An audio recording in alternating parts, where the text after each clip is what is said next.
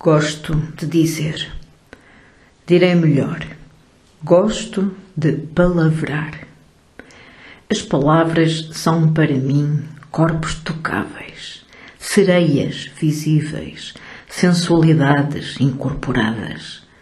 Talvez porque a sensualidade real não tem para mim interesse de nenhuma espécie, nem sequer mental ou de sonho transmudou-se-me o desejo para aquilo que em mim cria ritmos verbais ou os escuta de outros. Estremeço, se dizem bem, tal página de Fialho, tal página de Chateaubriand fazem formigar toda a minha vida em todas as veias, fazem-me raivar tremulamente quieto de um prazer inatingível que estou tendo Tal página, até de Vieira, na sua fria perfeição de engenharia sintática, me faz tremer como um ramo ao vento, num delírio passivo de coisa movida. Como todos os grandes apaixonados, gosto da delícia da perda de mim, em que o gozo da entrega se sofre inteiramente.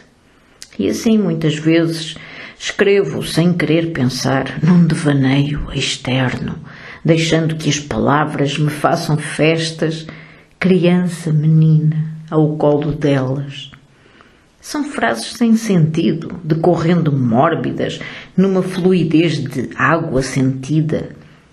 Esquecer-se de Ribeiro, em que as ondas se misturam e indefinem, tornando-se sempre outras, sucedendo a si mesmas.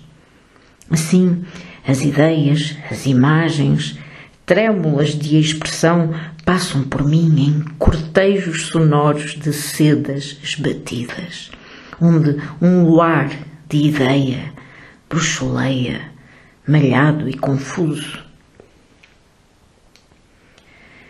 Não choro por nada que a vida traga ou leve Há, porém, páginas de prosa que me têm feito chorar. Lembro-me como do que estou vendo. Na noite em que, ainda criança, li pela primeira vez, numa seleta, o passo célebre de Vieira sobre o rei Salomão. Fabricou Salomão um palácio e fui lendo até ao fim, trêmulo confuso. Depois rompi em lágrimas felizes, como nenhuma felicidade real me fará chorar, como nenhuma tristeza da vida me fará imitar. Aquele movimento hierático da nossa clara língua majestosa, aquele exprimir das ideias nas palavras inevitáveis, correr de água porque há declive, aquele assombro vocálico em que os sons são cores ideais, tudo isso me toldou de instinto, como uma grande emoção política. E disse: chorei. Hoje, relembrando, ainda choro. Não é, não, a saudade da infância, de que não tenho saudades. É a saudade da emoção daquele momento, a mágoa de não poder já ler pela primeira vez aquela grande certeza sinfónica. Não tenho sentimento nenhum político ou social. Tenho, porém, num sentido, um alto sentimento patriótico. Nada me pesaria que invadissem ou tomassem Portugal, desde que não me incomodassem pessoalmente.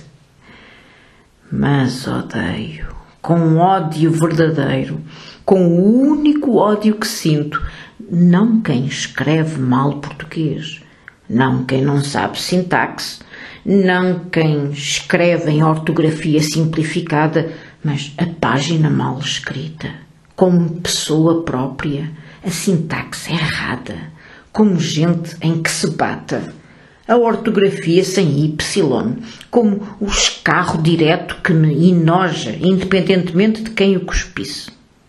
Sim, porque a ortografia também é gente.